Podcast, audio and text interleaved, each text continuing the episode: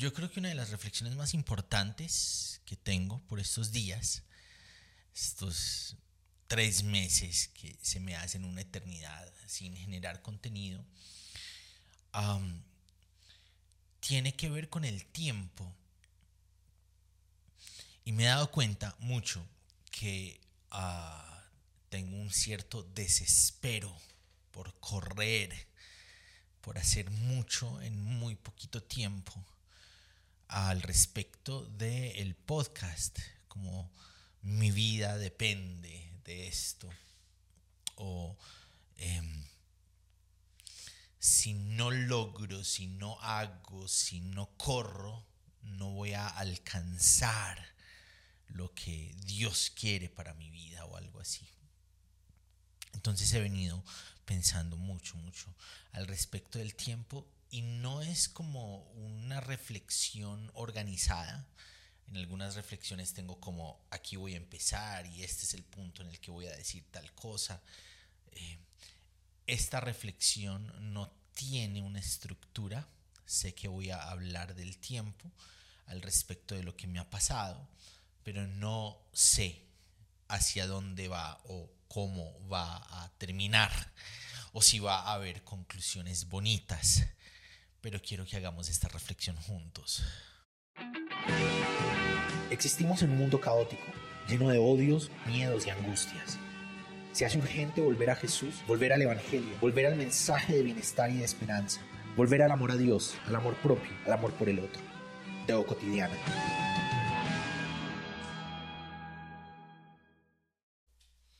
Son las 7 de la mañana.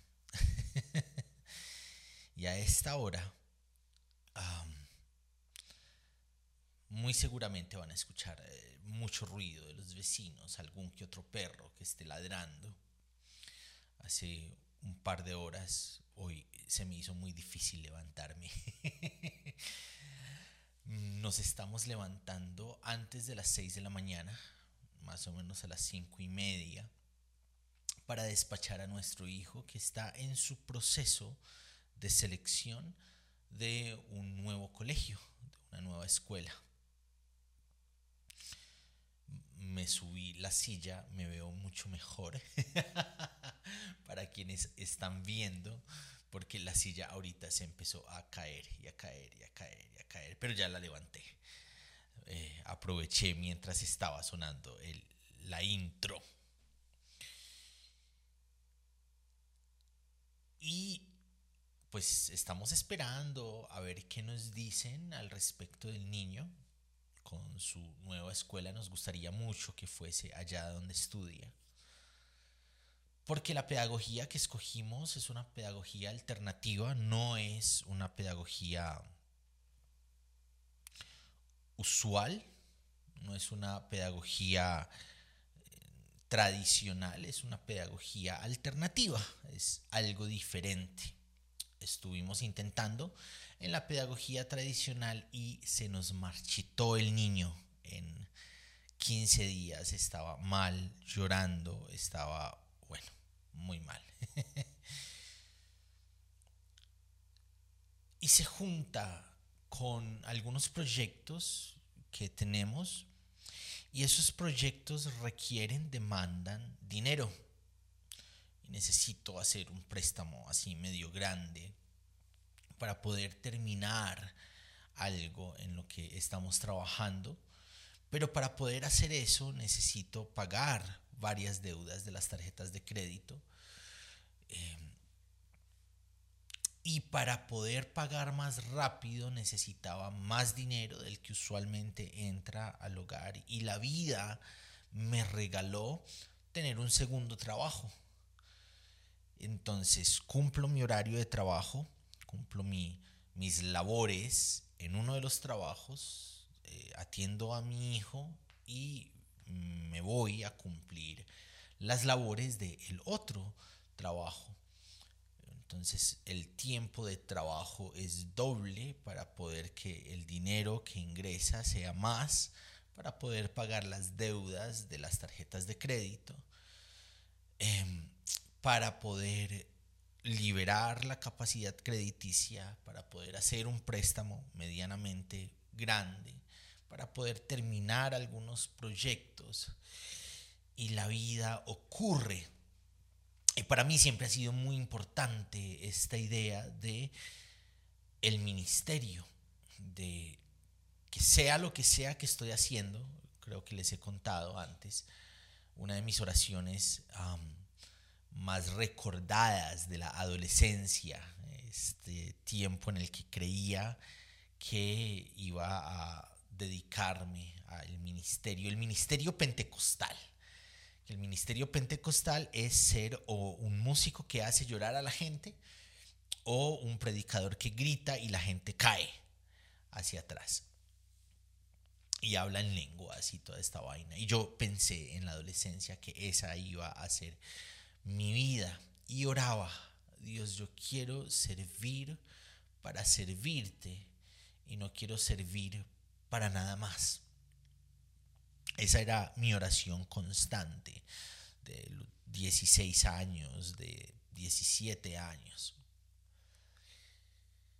Entonces tengo un switch en mi mente, en mi forma de entender el mundo, que no me permite asimilar la vida sin servir al Evangelio sin hablar del Evangelio, sin hablar de Jesús, sin servir a la causa o al proyecto del reino de Dios.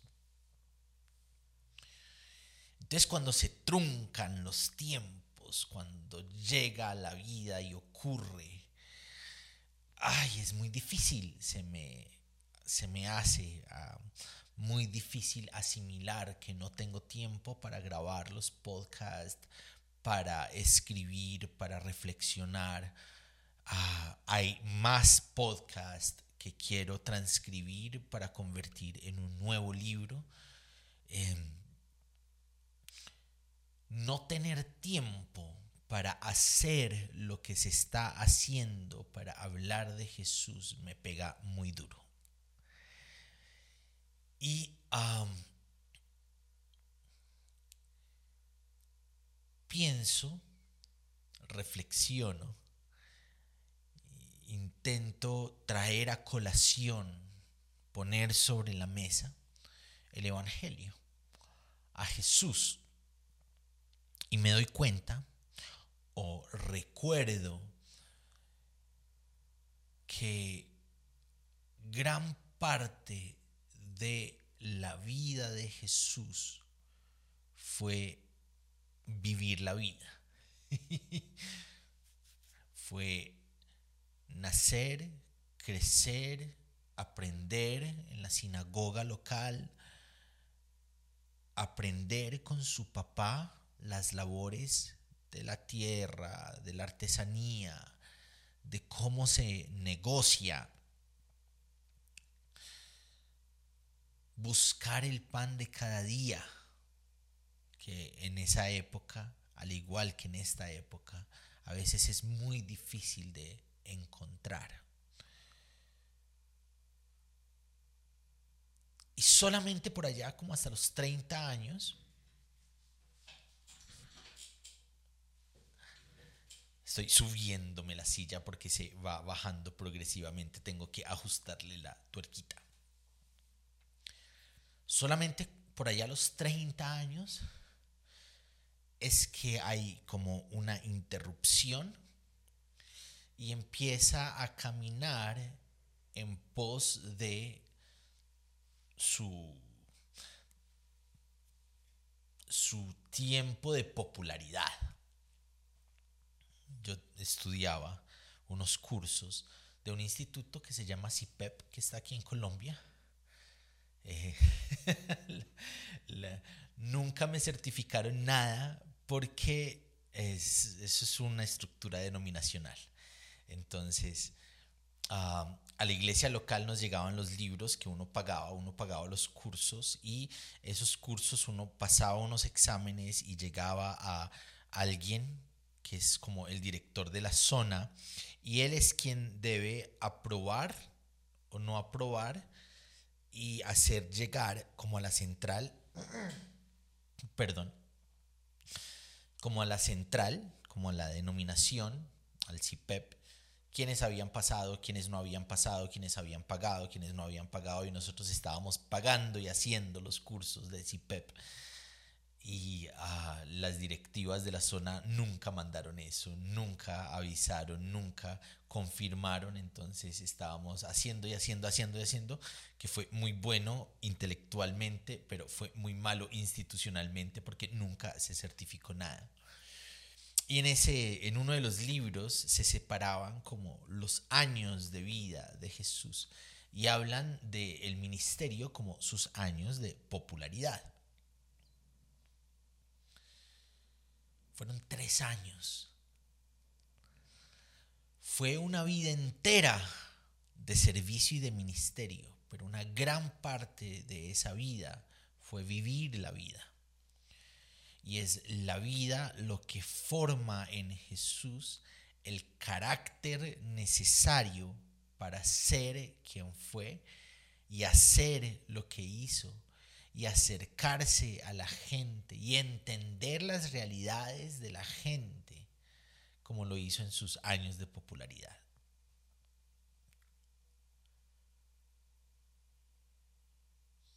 Entonces me recuerda que la vida es el lugar donde somos formados en nuestro carácter, en nuestro intelecto, en nuestro hacer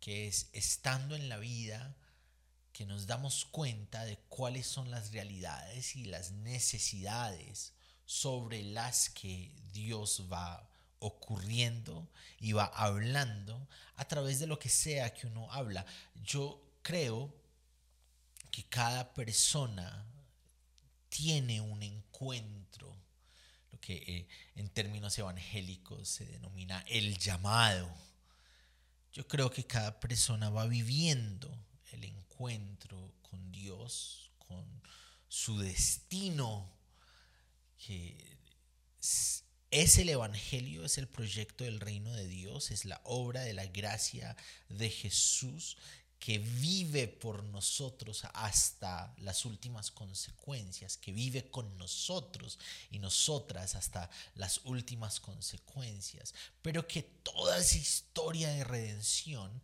se particulariza de acuerdo a los contextos en los que vivimos, se particulariza de acuerdo a la realidad en que estamos formándonos, en la que estamos viviendo, en la que nuestros tiempos están ocurriendo en nosotros y nosotras.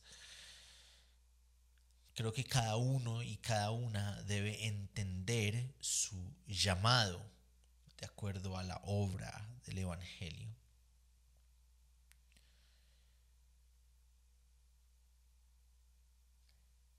Y la formación para ser activos, para accionar, para, eh, para que ese llamado sea dinámico en lo que hacemos y en cómo lo hacemos, se va adquiriendo en la vida, en el trabajo, en la necesidad de madrugar porque mi hijo necesita una nueva escuela y para poder acceder a esa escuela hay que levantarnos a las 5 de la mañana en decidir qué hago. Me monto a la máquina en la que hago ejercicios o grabo un episodio del podcast. ¿Cómo va a ser el día? ¿A qué horas va a terminar? ¿En qué momento me voy a cansar? ¿Cómo va a ocurrir? Todo.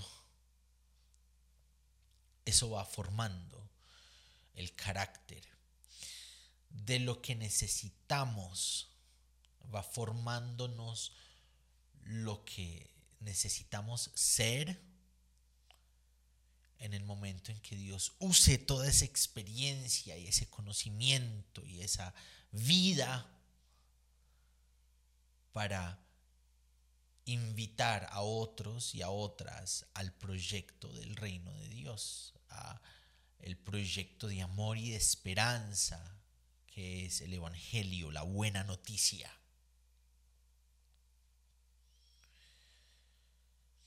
Y uno de los mensajes que creo que Dios me ha venido dando por estos días ha sido ese. Estoy formándote.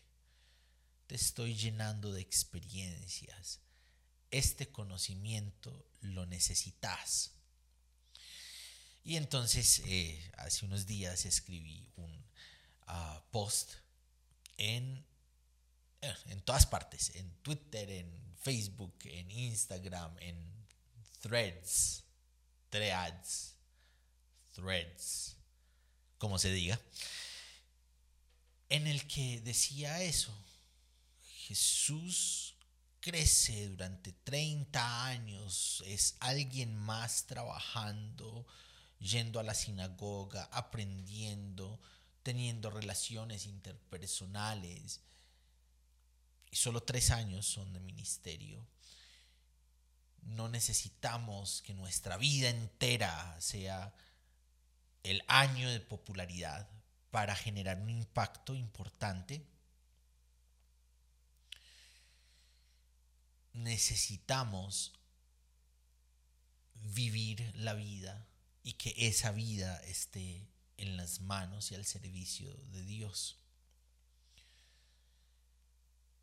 Y alguien preguntaba como que entonces eh, eh, llegar a Jesús tiene implícitamente o explícitamente que llegar a un tiempo en el que somos populares y famosos y famosas y todo el rollo. Yo creo que bajándolo un poquito, no tiene que ver con escenarios y fama, pero cuando somos parte del proyecto del reino de Dios, cuando abanderamos en nuestra vida ser representantes, en, en los textos dice que somos embajadores, eso suena wow pero lo que ese texto refiere es que somos representantes de los valores del Evangelio, que son contraculturales, que están al revés de los valores de la gente, de los sistemas de creencias. Me retracto. No quiero decir la gente, quiero decir los sistemas de creencias, las estructuras en que está organizada el mundo, las personas, los grupos sociales. Usualmente están contenidas dentro de mentalidades verticales. Y los valores del Evangelio nos enseña y nos invita a mirar al otro de forma horizontal, de tú a tú, sin que hayan relaciones de poder. Y somos representantes de esa horizontalidad, de ese amor, de esa esperanza vertical, de ese tú a tú que cuida, que salva en medio de dificultades. Tuve hambre y me dieron de comer, tuve frío y me cobijaron, estuve en la cárcel y me visitaron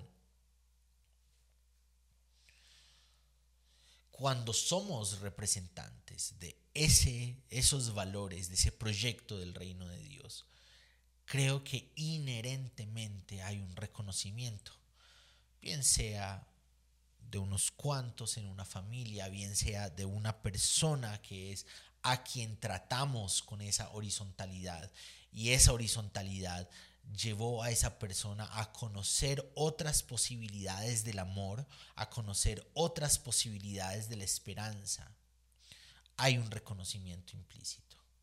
También otros serán reconocidos en masa. Pero cuando representamos el proyecto del reino de Dios, que, ocurre de manera horizontal, presentando formas dinámicas, prácticas, concretas del amor y de la esperanza y de la buena noticia y de que Dios ha venido para salvarnos en nuestras cotidianas, hay reconocimiento. Y creo que Dios va ocurriendo en los tiempos de acuerdo a las necesidades del proyecto del reino de Dios, de las personas, porque el reino de Dios ocurre para las personas, la salvación es para las personas, la buena noticia es para las personas.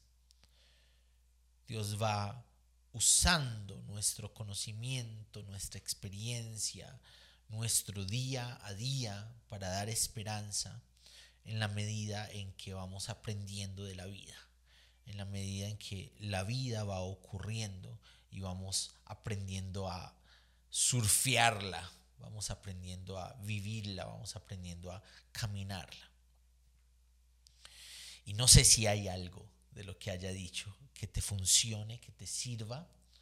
Solo quiero invitar a que en medio de nuestra vida cotidiana, por más difícil, por más extraña, por más volteada, por más ah, llena de cosas que esté, que Dios ocurra, que veamos a Dios ocurriendo, que Dios esté formándonos de diferentes maneras para que seamos útiles en sus manos dentro de su proyecto dentro de su sueño, dentro de su voluntad, dentro de sus pensamientos, dentro de la acción salvadora de su buena noticia.